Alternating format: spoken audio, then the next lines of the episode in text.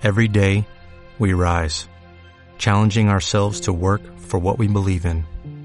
At U.S. Border Patrol, protecting our borders is more than a job, it's a calling. Agents answer the call, working together to keep our country and communities safe. If you are ready for a new mission, join U.S. Border Patrol and go beyond. Learn more at cbp.gov/careers. El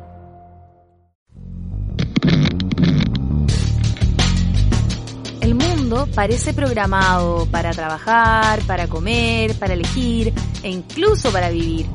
Por eso, durante la siguiente hora, te demostraremos que no estamos programados para opinar o decir lo que se nos dé la gana. Súbele el volumen que ya comienza. No soy un robot.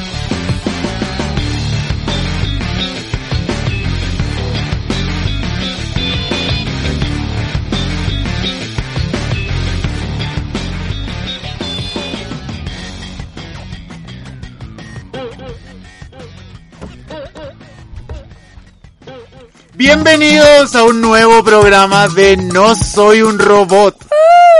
Este programa es increíblemente especial, uno, porque es el cuarto, es decir, cumplimos un mes haciendo estas entrevistas a Oh, distintos constituyentes. Hemos tenido nombres célebres, a Patricia, a Baza, a Cayuqueo, y ahora te A tenemos a ti. Así que tú cumples no un ciclo, todavía no la vamos a vamos presentar, así es, porque también le vamos a mandar un saludo a nuestro querido Dimitri, que hoy no se pudo, no pudo estar acá, pero sé que nos acompaña con su espíritu. Por lo tanto, yo aquí me siento en la silla del poder solamente por un Son día. Los jueves sin Dimitri.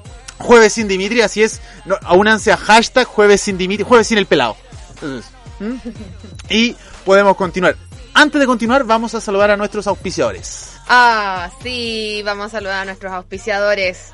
Vamos a partir con el delicioso guayaki, que es tan delicioso.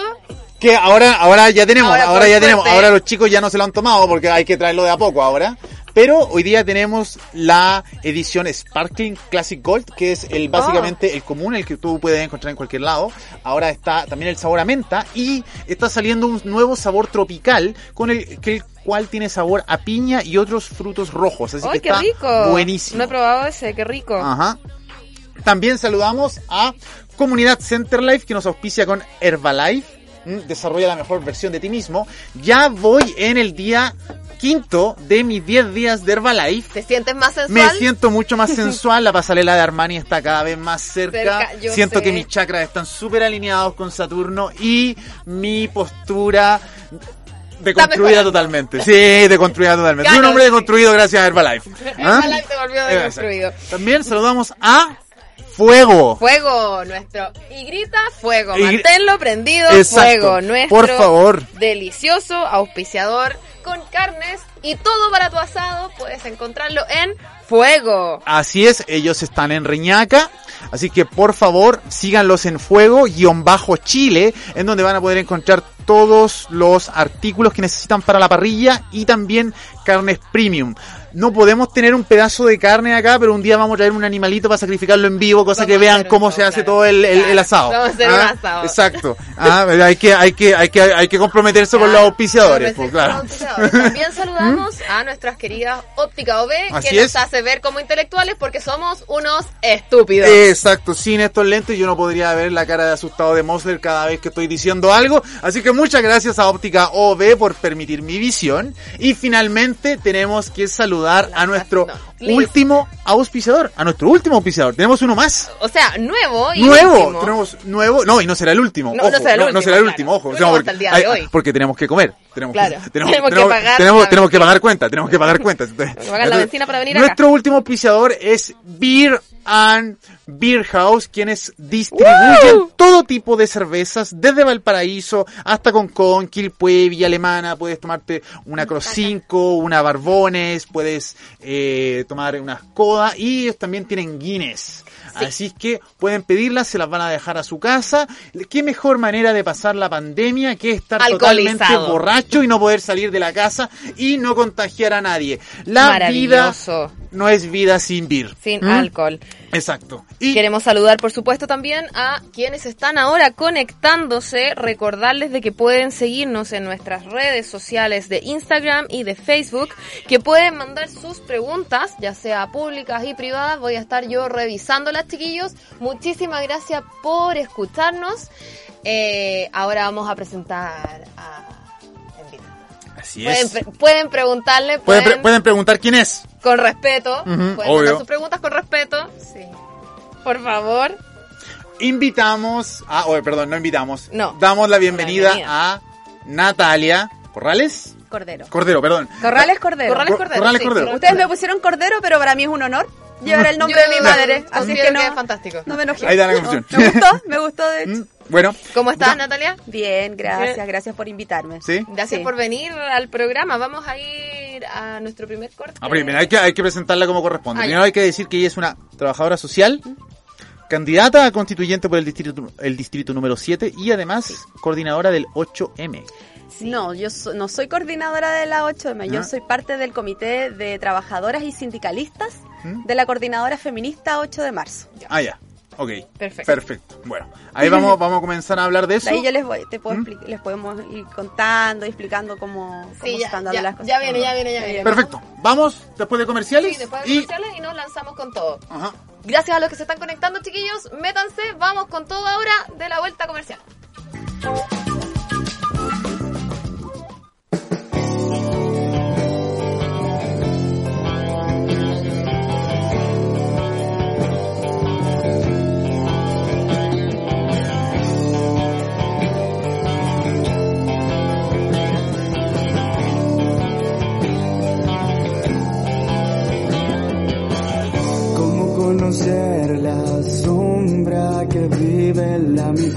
Vine a contemplar y verme ciego.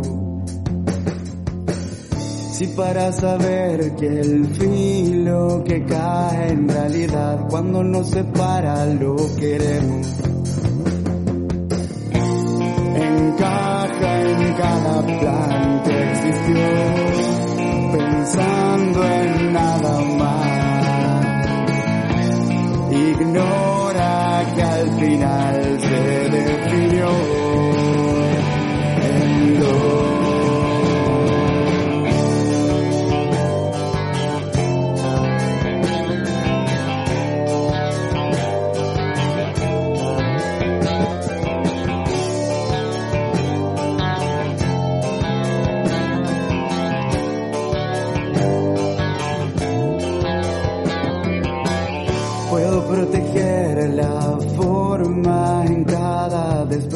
corregir tus pasos no podemos. Si por merecer la calma del frío caminar entre cielos bajos perecemos. Encaja en cada plan que existió, pensando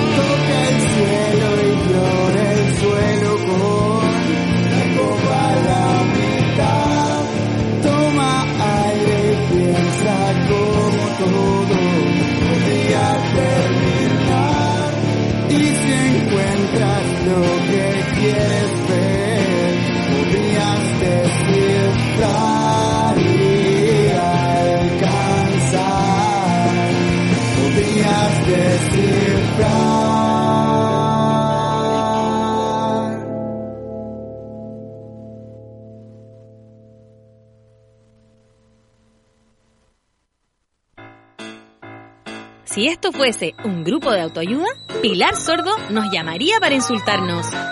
Mejor continuamos en No Soy un Robot por Vol.radio.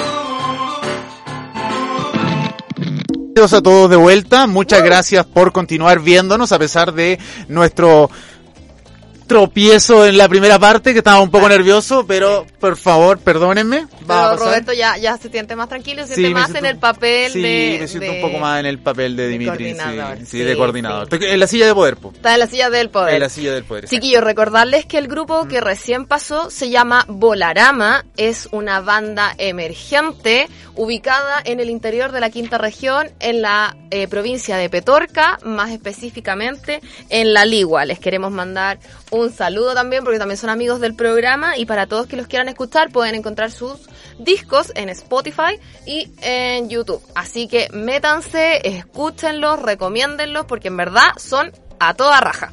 Así es. Bueno, comenzamos entonces. Vamos a ir directamente al grano, Natalia. Vamos con la primera pregunta, que es la primera sección de nuestro programa, que se llama Véndeme la pescada.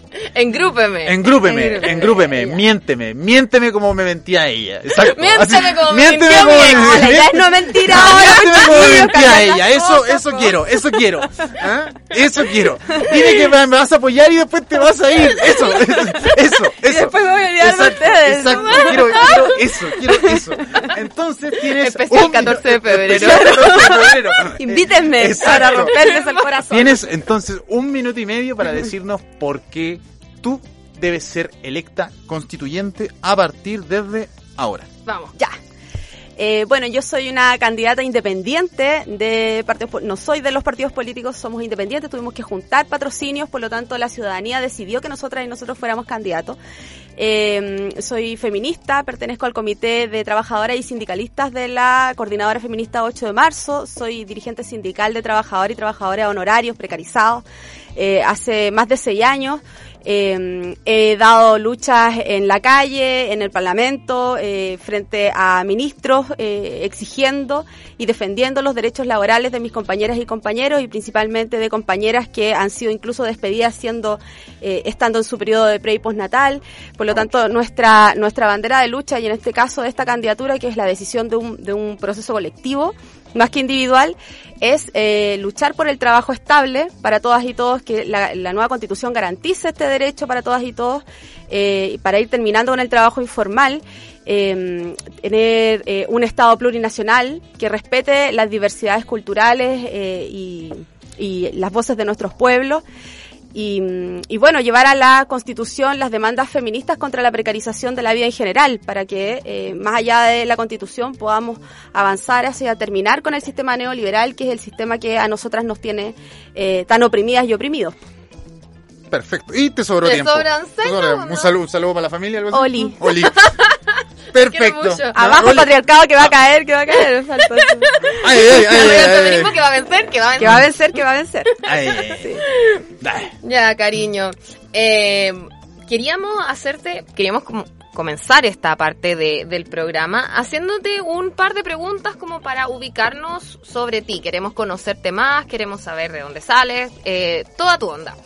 Eh, mi primera pregunta va dirigida hacia eh, cómo es tu entrada hacia el feminismo o los feminismos. Eh, ¿qué, ¿Qué es lo que sucede contigo que te lleva a encontrarte con esto? Primera pregunta.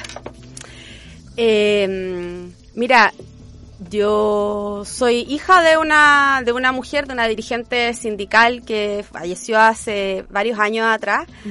Eh, por lo tanto, me crié en, en el regazo de una, de una mujer independiente, eh, luchadora, que además súper precarizada.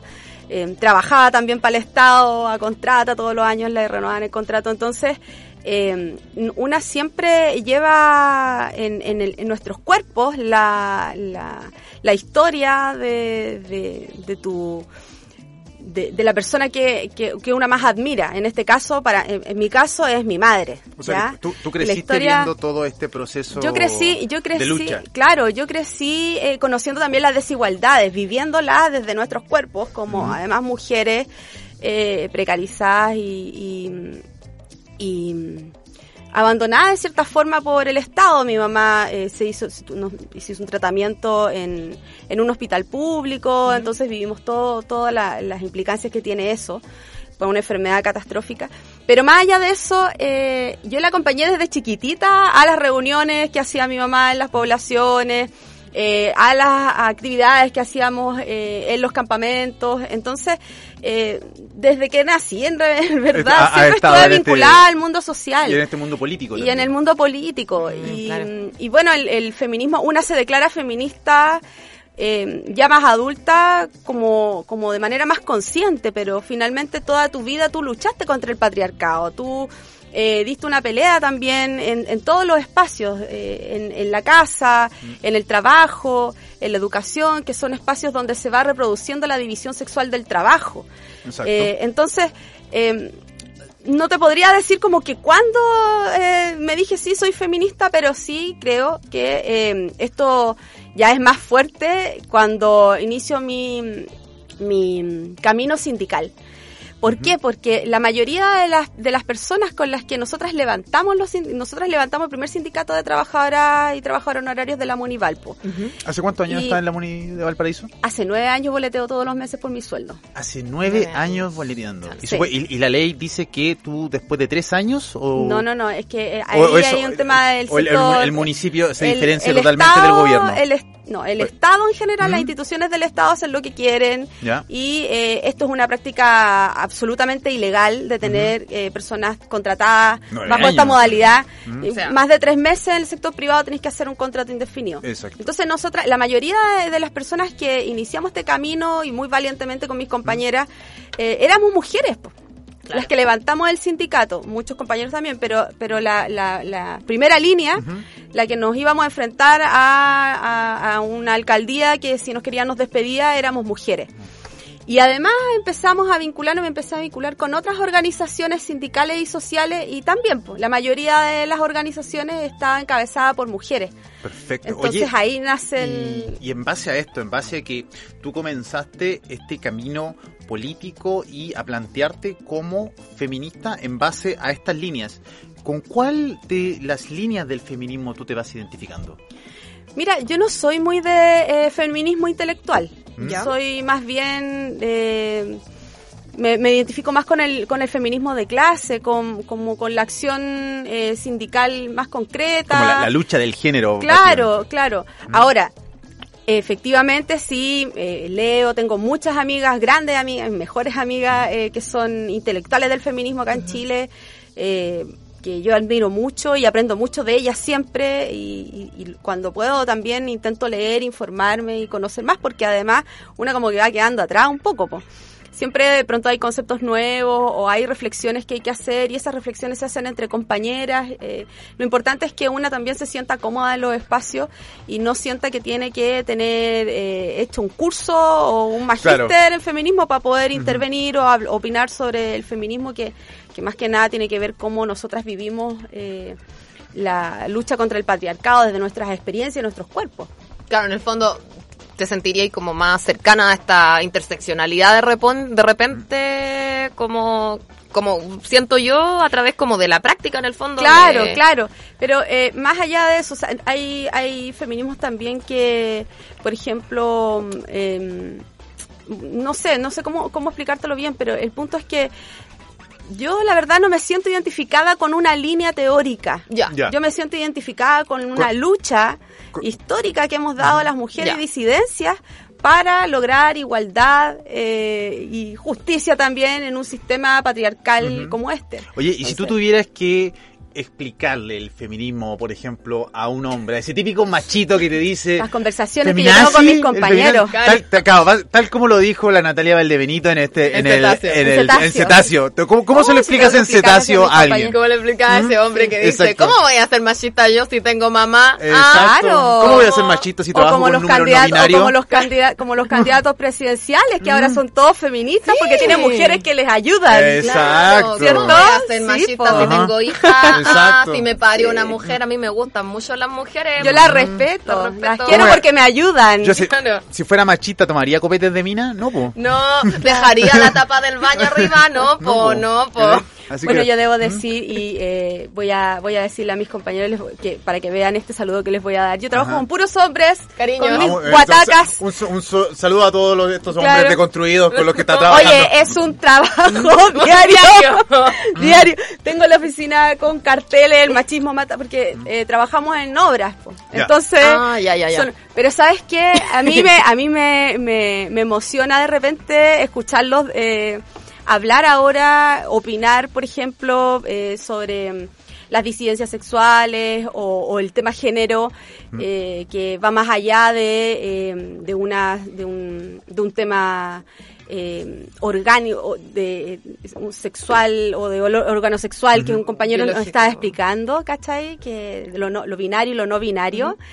Y yo estaba, pero maravillada, escuchando a mi guataquín, ¿Sí? que tiene, sí, más de 60 años, que, que son, toda la vida han sido machistas y que ahora eh, tienen, tienen una mirada mucho más, eh, no sé, eh, no tan deconstruidos, para que No, para- no, pero, no, no, no tanto, no tanto, sí, claro, no no, todavía- tanto. Pero yo, no. que, yo espero que lleguemos hasta allá, pero de Al menos ya son veganos, no sé. No, to- todavía, me, no, esa No, gente. todavía no. No, No, esa gente no. no, todavía no. Todavía no. Ok. Todavía no. Pero mira, siempre que siempre salen las discusiones y siempre nos quedamos conversando hasta tarde con mis compañeros, eh, me dicen, sí, pero lo que pasa es que tu candidatura es feminista. Hay uno que me dice, que tú soy muy feminista.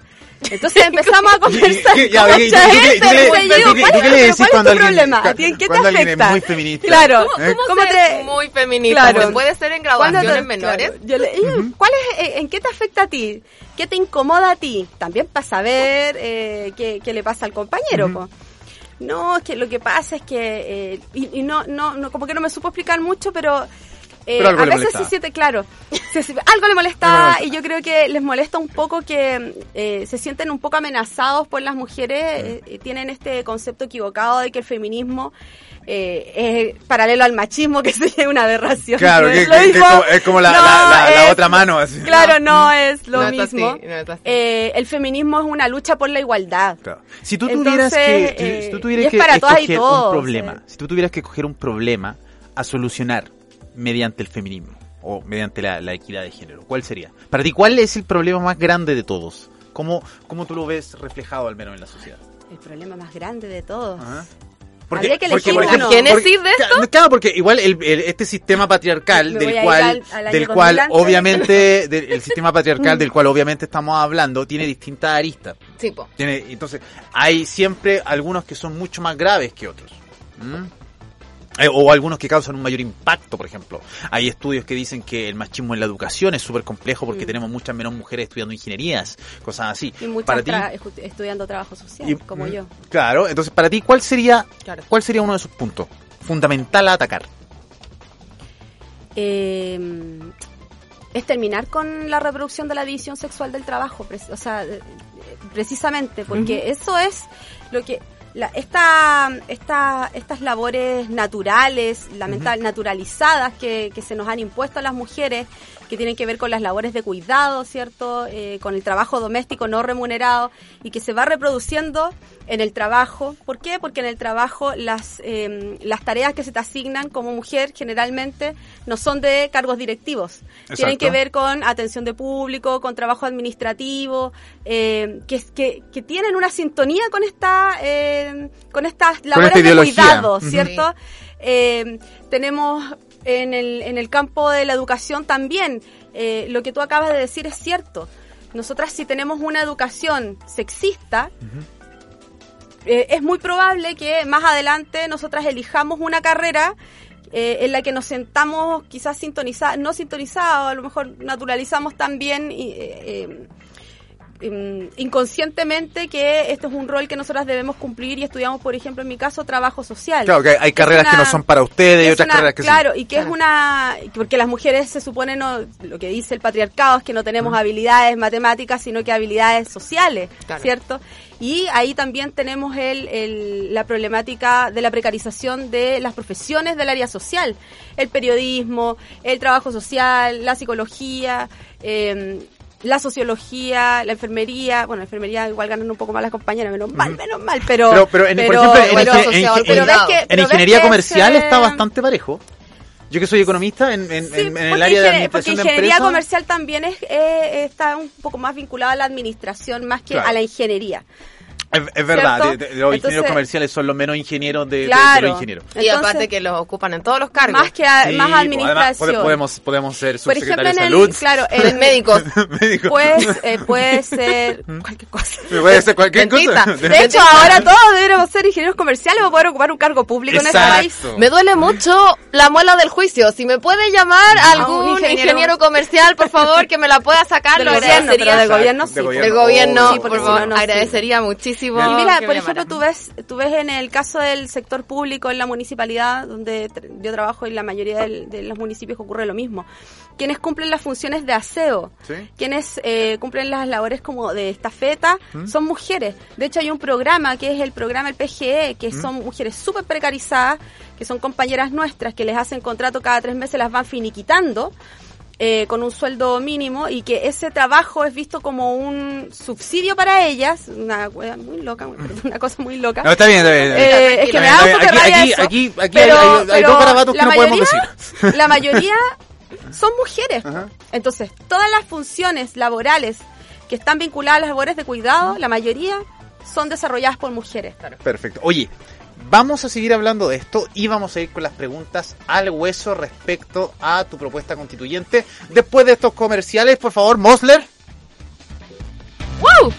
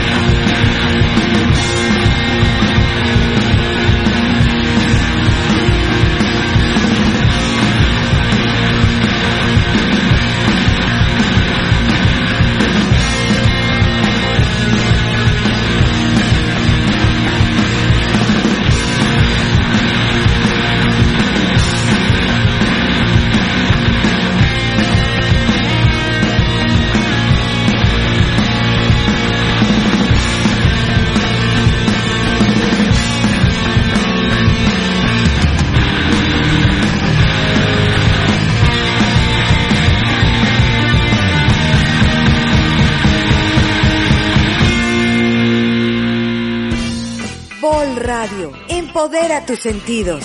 www.bolradio.cl Agua Pura Cati. 18 años de experiencia en la elaboración y despacho de aguas purificadas de calidad. Contamos con tecnología de punta para el tratamiento de aguas, ofreciendo un producto libre de agentes dañinos para la salud. Comercializamos agua gasificada y desgasificada, con despacho gratuito para toda la quinta región. Dispensadores de agua natural, agua fría y caliente, bidones de 5, 12 y 20 litros. Contáctanos al 32 28 61 885, al más 569 92 65 78 10 o en www.aguacati.cl con doble T. Agua pura Cati. Hidrátate con un agua soda de selección. Tus ojos no puedes dejarlos en cualquier mano, porque ver bien es eficiencia, comodidad y estilo. En Óptica OB te asesoramos como tú lo mereces. Ya lo sabes. Óptica OB. Ojo con tus ojos. Óptica OB. Distribuidores oficiales de Rodenstock en Chile.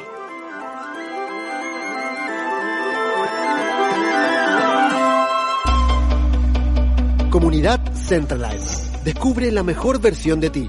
Vive el desafío de los 10 días. Nutrición, asesoramiento deportivo y coaching personal. Comunidad Centralife solamente en Valparaíso. Sigue a Valesca de la Fuente o también en arroba Fitmom. Recuérdalo, Comunidad Centralife, la mejor versión de ti. ¿Cuál es el colmo de un robot? Sufrir de cálculos. Ja ja ja. Seguimos en No soy un robot.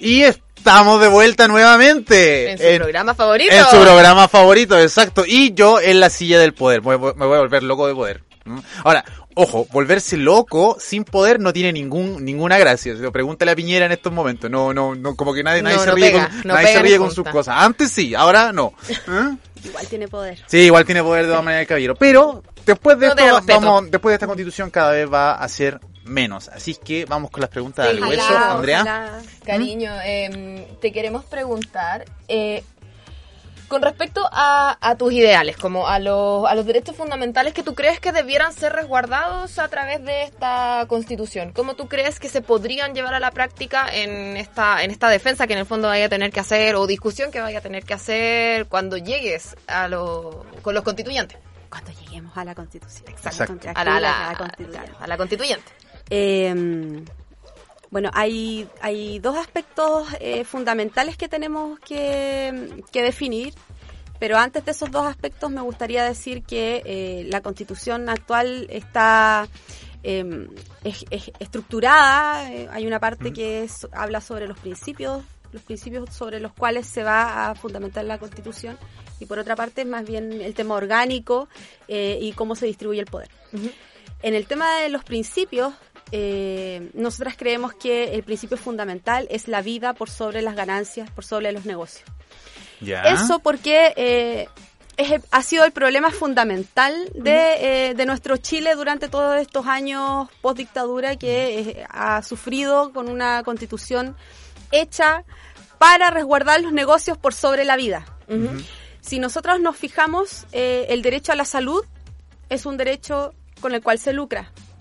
Si tú no tienes recursos económicos, no puedes optar a una salud digna, lamentablemente. A pesar, aun cuando las compañeras y compañeros trabajadores de la salud hacen todo su esfuerzo, y ahora lo hemos visto, para poder atendernos y ayudarnos. Eh, lo mismo en la educación. Si no tenemos recursos para poder optar a una buena educación, no tenemos la, no tenemos igualdad de oportunidades, ¿cierto? Eh, y además ende- endeuda a la familia. Muchas familias están endeudadas. Ayer lo conversábamos también en otro programa. Yo pagué 15 años el crédito universitario y me lo condonaron porque no alcancé a pagar. No, crédito, eh, eh, el Fondo Solidario. Yo tengo cua- yo voy a cumplir 42 años y no soy chica. ¿Ah?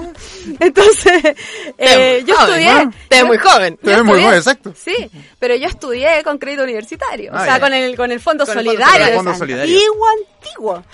Oye, Eh, una, pero- pre- una pregunta te quería hacer. Eh, a mí me, me- estábamos leyendo ayer esto con Andrea. Estuvimos y discutiendo un rato discutiendo. Oye, ¿qué le preguntamos? ¿Cómo lo hacemos? ¿Cómo la pillamos? ¿Eh? ¿Cómo se ponga nervioso? ¿Cómo, Claro. que se ponga nerviosa? Claro, ¿Cómo, cómo la, la tensión. Claro, ¿cómo que la La atención? Claro. Pero hay, hay, hay, una, hay un tema acá que a mí como economista me llama la atención. Hay una de las principales eh, insignias que tiene ahora el- uno de los movimientos feministas es el aborto libre y seguro, ¿cierto? Y una de Y gratuito. y gratuito. Y una de las razones es porque eh, frena toda la vida profesional también de las mujeres, ¿cierto? Entre, entre ellas, de- además de tomar la decisión. Además de, de- de que inflige un poco su... hace- no, no, ¿no? no, no, la- el, el, eh, nuestra nuestra lucha por Ajá. por eh, por el por el derecho al aborto libre, seguro, legal y gratuito tiene que ver con nuestra lucha por la autodeterminación sobre nuestros cuerpos, Ya. sobre la decisión que nosotras tenemos que tomar sobre nuestros cuerpos y que no eh, estemos sometidas a eh, valores o principios o decisiones de otros u otras. Y esto no Ahora, pasa tampoco tema- por una tema- razón económica. Pero el- más que, no, yo creo que más que económica, que también puede, pueden haber factores, sin duda, hay mujeres que no tienen cómo Hay mujeres que no tienen- alimentar no- a, a- a Exacto. sus niños, niñas y eh, se Mm. practican un aborto. Pero, pero mm, aquí el problema fundamental del aborto en Chile es que es un problema de clase. Si tú tienes plata, tú te puedes hacer un aborto seguro. Y tu vida no va a correr riesgos y tú te vas a operar en una clínica, probablemente una apendicitis, ¿cierto? Claro. Eh, y no vas a correr riesgos. Pero si tú no tienes plata en Chile, tú te vas a hacer el aborto igual, porque el aborto se hace igual. El problema es que se genera una situación, una, una crisis, un problema sanitario. Porque tu vida corre riesgo y tú puedes morir en el camino. Entonces, el, el, el, el derecho al aborto Ujú. es, una, es una lucha por, por el derecho a decidir sobre nuestros cuerpos, independiente de la razón. Independiente, Por eso nosotros de hablamos razón. de que no bastan estas tres causales. Ya. Incluso ahora, hoy mismo, eh, bueno, no hoy, hace, hace unos días atrás, vimos en las noticias como eh, por lo menos 100 mujeres quedaron embarazadas Ah, debido a la- al tema de las tomando pastillas. anticonceptivas y no pueden abortar, no pudieron abortar. Y esa fue una negligencia del laboratorio y también del Estado. Entonces, nuevamente, las mujeres somos víctimas de políticas de Estado que, eh, que no piensa en las mujeres, sino que piensa en eh, principios, y ahí volvemos a, perdón, volvemos a los principios de la Constitución, eh, principios que están basados en tradiciones que no nos eh, identifican a todas y todos. Claro. Ya. En la Constitución se habla de que el centro del núcleo de la sociedad es la familia. Nosotras Ajá. hablamos de que tiene que ser la comunidad, no la familia. La comunidad es la que finalmente se organiza, la que levanta los barrios, la que te acompaña, la que está organizando las ollas comunes, la que está haciendo el trabajo que el Estado no ha hecho durante la pandemia. Además que hay una visión bien cerrada de familia también por parte del Estado. Ese es otro tema, o sea, en las familias heteronormadas, eh, una, un- un- una definición de contrato matrimonial que tiene como, como objetivo la procreación, Claro. que pasa con las parejas que no, no tienen hijos. Entonces, ese, ese tipo de situaciones tiene que ver también con los principios con que eh, se escribe una constitución, que finalmente la constitución son eh, es la estructura sobre la cual se organiza la vida de una sociedad y cómo nos relacionamos nosotras y nosotros. Claro, ya nos está quedando chica la constitución. Eh, Natalia. Chiquísima. Sí, Natalia, mi pregunta va eh, a que te refieras. Yo sé que tú trabajas para la municipalidad y eh, sé que también estás sindicalizada y todo y que estás en una lucha súper grande por ello. Pero mi pregunta va más allá de eso. Mi pregunta va sobre los casos de acoso que han ocurrido en la municipalidad, que seguramente nuestro audio escucha ya manejan o que pueden encontrar la información también fácilmente porque está disponible. Cuéntame, Natalia, ¿qué, qué pasa con ello? ¿Qué opinas con ello? Bueno, nosotras eh, como, como trabajadora, bueno, yo como trabajadora precarizada también eh, veo cómo hay un, un abuso hacia la y los trabajadores que estamos en condiciones más vulnerables y que podemos ser despedida, despedido en cualquier momento sin justificación en el caso de quienes trabajamos a honorarios, ¿ya? Eh, eso se presta y se ha prestado históricamente para el abuso laboral y acoso sexual y acoso laboral. Eh, las denuncias de acoso en la municipalidad son lamentables, la verdad. Son lamentables. Nosotros eh, y repetitivas, son, son, son muchas ya. es, es, es preocupante. Nosotros como, como sindicato hicimos una denuncia formal, porque hay, hay denuncias que, eh, que se hacen, pero eh, no, no, no se ingresan de manera formal. ¿Ya? Nosotros tratamos en este caso de hacerlo eh, como corresponde, con los antecedentes que, con lo que nos pedían, con un formulario y todo. Eso fue paralelo a también un trabajo en el que nosotros también participamos y participaron eh, varias personas de la municipalidad, compañeras, compañeros, más compañeras en realidad, porque a raíz de todas estas situaciones también necesitábamos complementar el, eh, el eh, desarrollar un reglamento que regulara esto y que incorporara elementos que no estaban incorporados antes.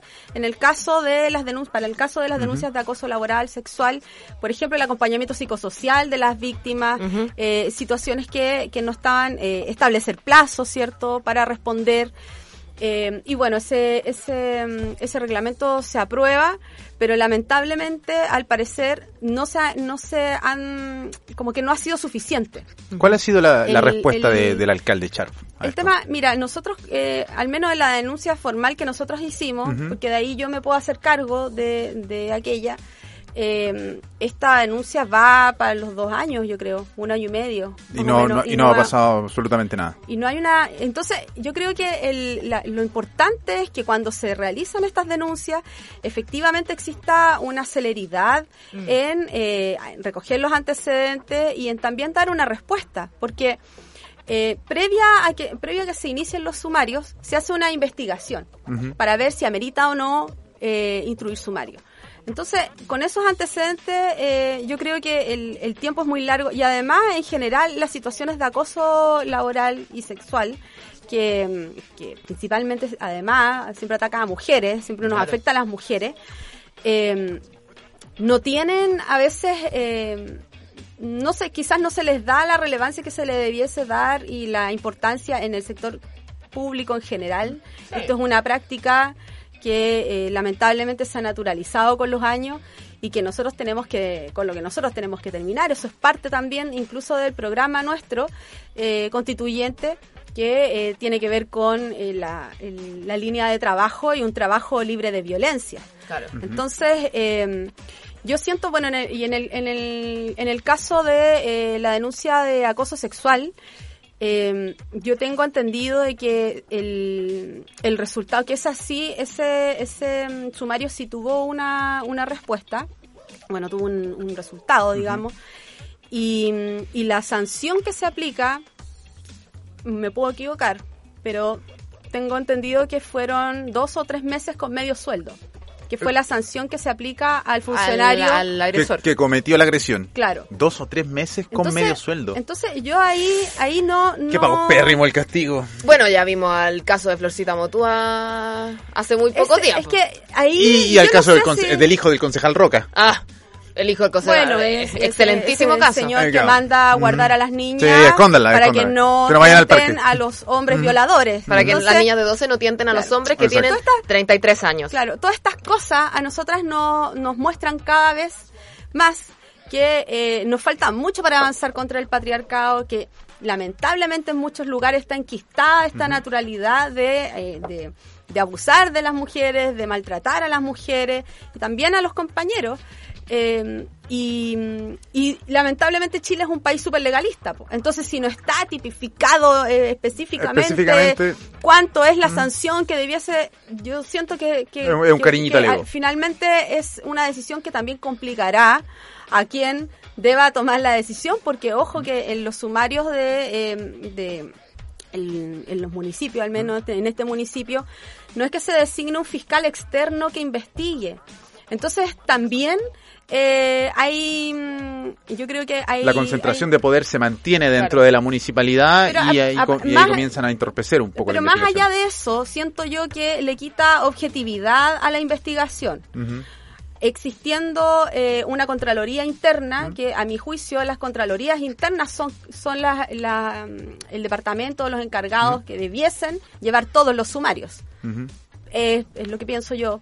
Puedo estar equivocada, pero, pero claro, sin duda es un problema, es un problema, es preocupante. Yo espero que eh, no nos sigamos eh, topando con estas situaciones, porque la verdad trabajar en un ambiente laboral eh, hostil, Hostil. para cualquiera es tremendamente difícil y si tú tienes una denuncia, si tú haces una denuncia, te atreves a hacer la denuncia, porque también para atreverte a hacer la denuncia Hay un proceso, Hay hay, un hay un, hay un proceso. de, de hay meditación un interna. proceso, eh, de, también miedo a perder la pega, Sí. ¿cachai? Eh, si tú llegaste a hacer la denuncia, lo mínimo es, eh, lo más importante es que se resguarde las condiciones laborales de esa persona, que no se vea enfrentada a su abusador a diario, que eso también lo vemos en todas partes. Exacto. Que tú haces denuncia y estás con tu abusador ahí. Mira, acá nos están retroalimentando del público. Nos dicen que eh, la sanción en el servicio público es de despido en caso de, de acoso. Pero que no, dicen, no, no sé en realidad en torno a la municipalidad. Pero en el estatuto público, que está, en el, perdón, en el, que en el estatuto del servicio público es así. ¿Ya? Porque es brígida la denuncia de acoso. Claro. Y de hecho me dicen, si se demuestra que la denuncia no tiene mérito, entonces la persona despedida es la que acusa. ¡Qué brígido! Sí. O Wow. sea, igual, ¿cómo tenéis que juntar los méritos? Por ejemplo, igual si un gallo, que, que igual porque si, por ejemplo, si yo soy acosada sexualmente, verbalmente, o no sé, o me tocan el poto solamente, Y no, no hay- voy a no tener huellas, po. No, po. No tengo pruebas tangibles de cómo, cómo, cómo No, pues, compruebo de que me tocaron eso- el poto. Por eso eh, es tan heavy. importante Mm. Que eh, vayamos terminando con este tipo de prácticas y que exista un compromiso también de todas las autoridades de, eh, de sancionarla y de eh, propiciar espacios laborales amigables para todas y todos, o sea, parece. en todos los lugares. Oye, verdad. hablando de lo que es el tema laboral, te quiero hacer una pregunta respecto a tu planteamiento de la previsión social, que es básicamente todo Ah, lo que son las pensiones. ¿No? No, no, no, no, no, no. Estaba, Estos estaba, estaba leyendo. boletean, entonces Este- este- que... esto estaba leyendo y dice debe asegurar las pensiones que permitan el buen vivir como deber Claro. exclusivo del Estado, prohibiendo el lucro y garantizando a las personas mayor apoyo social y que promuevan la vida digna. ¿Mm? Ahora, mi pregunta es, ¿por qué las pensiones deben estar solamente a cargo del Estado? Ah, es que ahí hay un... eh, falta una parte, eh, se refiere, es eh, lo que nosotros escribimos ahí, se refiere a que debe ser una responsabilidad del Estado, pero el Estado es quien tiene que definir eh, esta... mm, este sistema tripartito. Bueno, nosotras eh, adherimos a la propuesta de la coordinadora Noma FP. Eso quiere decir que apostamos a un sistema de pensiones, un sistema previsional solidario, tripartito y de reparto. Entonces, cuando hablamos de tripartito es que el Estado, el trabajador, la trabajadora y el empleador son quienes aportan para el ahorro previsional de la persona. Pero y, y en ese en ese espacio Pero quién ¿dónde es está garante, pero quién es garante Ah, de que esto sea un derecho social y que no sea eh, objetivo de lucro es el Estado. Entonces, la FP, ¿Mm? en nuestro caso, tiene que desaparecer. Tiene que desaparecer. Igual es complejo decir que la AFP tiene que desaparecer considerando que la AFP es el mercado después del cobre eh, más rentable en Chile. po. Ahí volvemos al inicio. po. ¿Mm? Entonces los negocios son más importantes que la vida. No, no, que la que- vida es que- digna es que- de, los- de las personas mayores que, están ese- recibiendo por ahí- pensiones por de ahí, miseria. por ahí no va el tema. El- para generar pensiones, tú necesitas generar dinero. Eso sí o sí. Sí. ¿Mm? El, sistema de AFP, con todas sus fallas, que tiene muchas y lo- nosotros la hemos criticado Sí, acá, hemos so- velado so- sobre, todo, sobre todo yo, eh, um, es un sistema que se encarga de producir dinero. Ahora, si tú Pero eliminas no eso- produce mucho dinero para las y los que aportamos a la FP. po. No, no, ese es el, ese es Ahí el va, tema. ahí va Produce, produce 8%, que es básicamente más de lo que están produciendo otros sistemas financieros. Ahora, claro, el 8% de 40 mil pesos es súper poco. Sin embargo, sigue siendo más eficiente. Entonces mi punto es, vamos a eliminar el sistema financiero más eficiente, entre comillas, que tiene Chile y lo vamos a reemplazar por uno, uno que es exclusivamente de distribución de la plata. ¿Cómo funcionaría eso para el futuro? Bueno, el sistema, el sistema AFP que propone la coordinadora ¿Mm? es precisamente un, un modelo solidario. Es un Que- modelo que- solidario. que eso es Ahora, básicamente distribución el de tema, dinero. El tema, el tema de las AFP y de que todos sabemos que finalmente financian el país y a las grandes empresas. Totalmente. Eh, tampoco, o sea, ya basta de hacernos cargo de eso. O sea, basta O sea, de que claro, basta de que con nuestra vida nosotros tengamos que hacernos cargo de que el modelo se sustente en los negocios por sobre la vida. O sea, esto tiene que cambiar.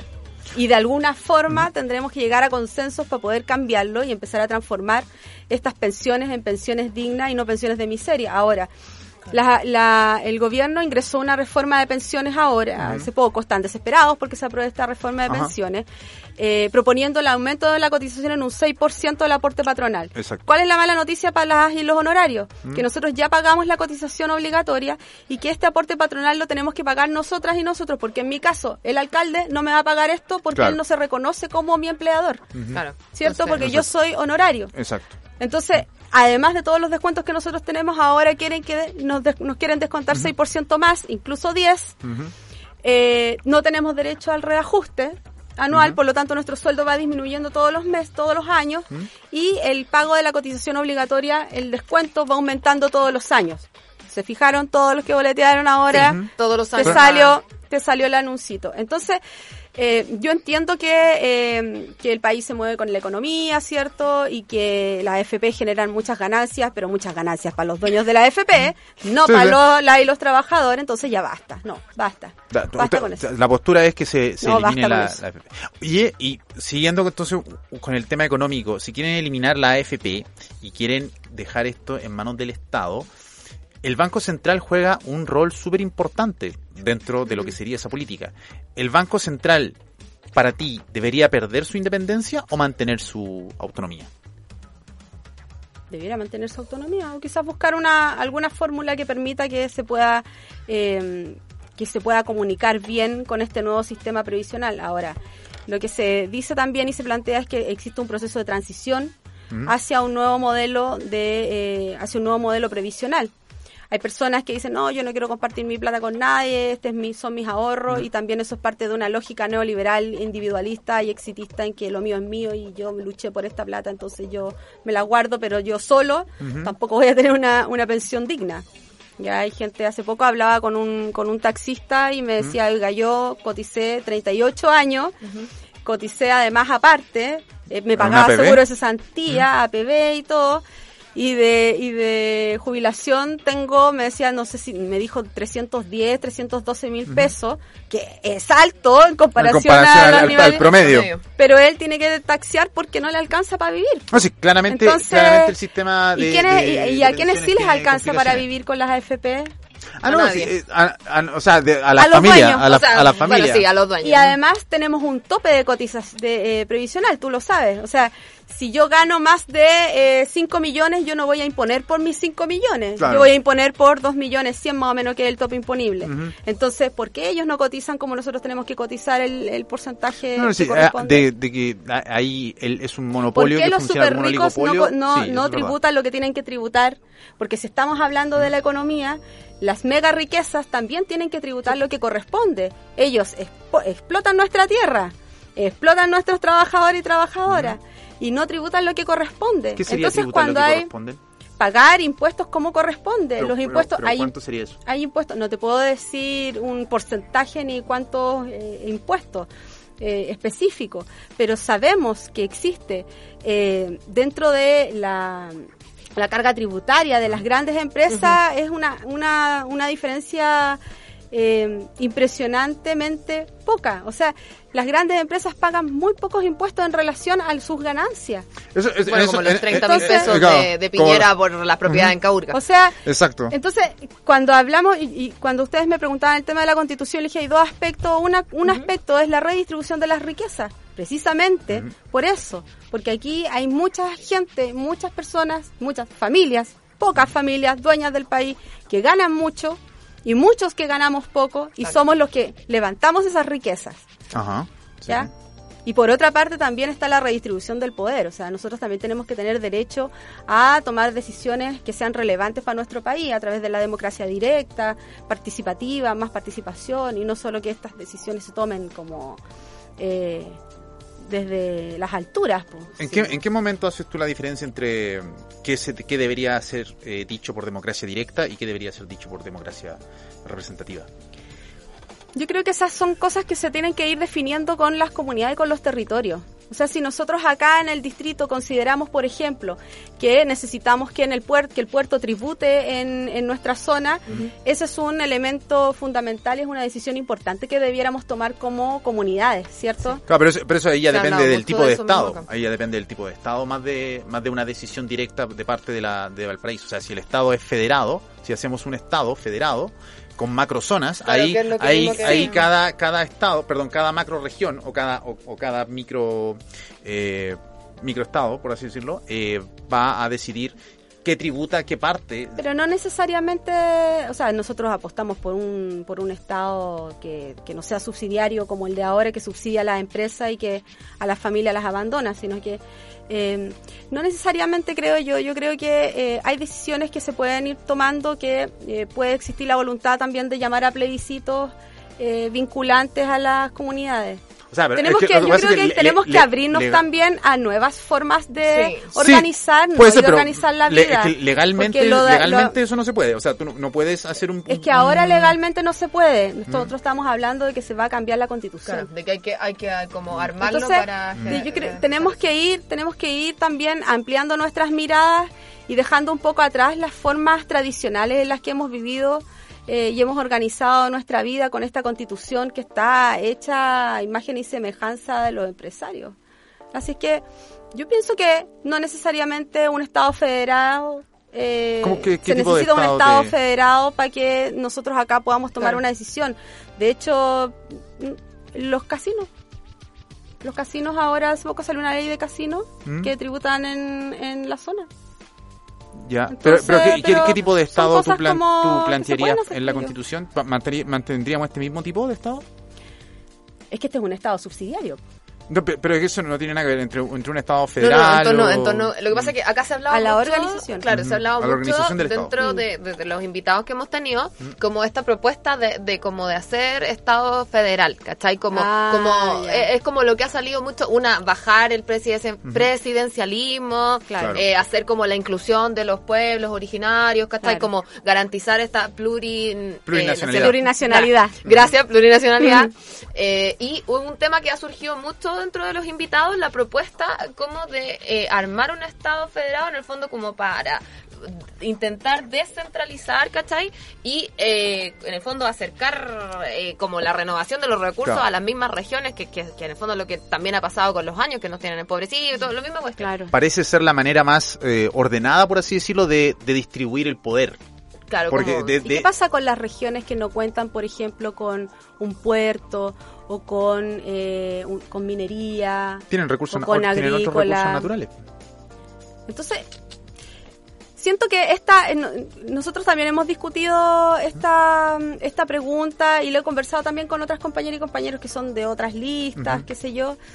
Eh, el- la visión que nosotros podamos tener del Estado también tiene que ser una visión que podamos conversar con las comunidades eh, y con los pueblos, que, que pensamos todas y todos sobre la forma en que se va a organizar el, el Estado, teniendo como base principal que sea un Estado plurinacional, ¿cierto? Que reconozca las diversidades, las culturas, eh, las tradiciones, los pueblos originarios, que, que no sea impositivo, que no, que no sea hiperpresidencialista. Vemos que el presidente cuando ve que se ingresa un proyecto de ley que amenaza Lo los veta. negocios lo veta. Guapa. Eh, El claro, Tribunal y Constitucional. además- Y todo, todo es otra anticonstitucional, claro. Todo es anticonstitucional. Entonces tenemos gente que votó rechazo eh, porque decía que había que reformar, pero cuando queríamos reformar No. era, anti- era inconstitucional.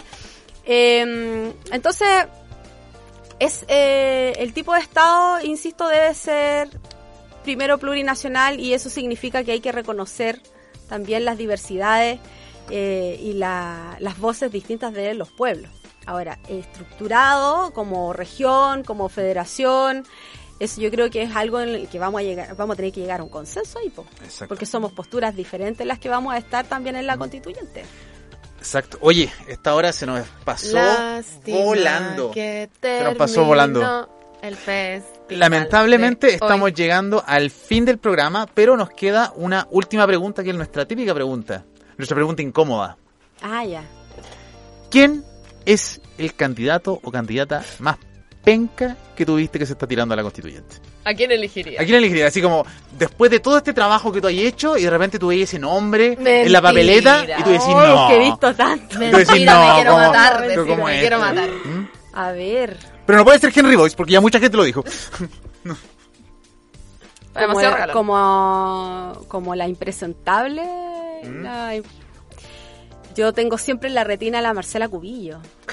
Marcela Cubillo, Cubillo. también es favorita. ¿Pero por qué? ¿Por qué? ¿Por qué? ¿Por qué la eliges? ¿Por inconsecuente? ¿Por qué cuéntanos? No, yo creo que no es inconsecuente. Ella Es muy consecu- consecuente. Ella es consecuente, con el, consecuente, ella es claro. consecuente con el pinochetismo que defendió durante la dictadura. Quizás es la única que sigue siendo consecuente. Claro. Quizá. El problema es que se desviste del pinochetismo, pero hay muchos pinochetistas y acá en esta región también, mucha gente pinochetista, candidata, candidato ex. Eh, eh, militares que Oh. participaron en la dictadura, así que la gente tiene que saber también la historia de las personas que están candidateándose antes de votar. Por favor, Eh, por, por favor, favor. por favor, infórmense antes de votar. Por, favor, favor. porque esa constitución está escrita con sangre y con sangre que ellos aportaron. Así es. Así Oye, que, pero sí, Marcela Cubillo eh, es, pero un chiste. Bueno, y la Yuyunispo, ahora. Ah, también vibra alto. ¿Verdad? Vibra Vibra alto, alto, vibra vibra alto. Vibra Oye, alto, no abortes. vámonos despidiendo, por favor. Últimos comentarios. Eh, no, agradecerte, eh, agradecer la instancia, de verdad, muchísimas gracias por participar Gracias. Y eh, mm, nada, que te vaya súper bien, eh, también estás dentro de las favoritas del público, así que un orgullo poder conocerte. No, cuando Eh. Así que eso, nada, y agradecer a los chiquillos que están allá atrás dándolo todo, Sí. como Mosler, Nico y siempre, Rafa, muchas muchas gracias. gracias. Siempre. que se esforzan a toda Yo raja. quiero mandarle un saludo a mis compañeros y compañeros de lista Poder Constituyente a toda costa. Porque eh, somos compañeras y compañeros. mi- Yo los quiero mucho a esta altura. Algunos los conocía de antes. Hay compañera de Noma FP. Mi compañero de la isla, Juan Fernández, el Daniel Chamorro. Imagínense en la isla ya hay grave problema de comunicación Sí. y de información. Me imagino. Que además, ojo, que también es súper importante, uno de los derechos que hay que garantizar el derecho a la información, a la comunicación y la libertad de prensa. Y ahí en, isla, en la isla, por eso No, está está aislado. Perfecto. Entonces, nos estamos despidiendo. Nos vemos el próximo lunes a las 18 horas. Un saludo enorme para toda la gente que nos vio. Sí, Muchas gracias por con Muchísimas nosotros. Muchísimas Un gracias. saludo para nuestro amigo Dimitri que está ahora viéndonos desde Sí, Santiago. También, Ajá. para nuestros auspiciadores Para nuestros también. auspiciadores. Y- Acá ¿Ah? opinan, opinan. ¿Opina mucha gente? Sí, opina mucha gente. Dicen que el mural de la Mon Laferte fue toda la agenda del 2021 de, Wow. de Seremi de Cultura. Muchas, Ok. sí. Ah, Muchas la no gracias. Ceremi, la no Ceremi. La no Ceremi nada por los trabajadores y trabajadoras del arte y ahora opina. Pero tenemos, tenemos un mural. Tenemos un mural de Mon Laferte. Muchas gracias a todos. Que estén muy bien. Nos vemos el próximo Nos lunes. vemos. Nosotros pusimos las ideas y las opiniones, pero las conclusiones las sacas tú. Te invitamos para que el próximo lunes desmenucemos nuevamente las noticias más importantes y también las más hilarantes en No Soy un Robot por Pol.radio.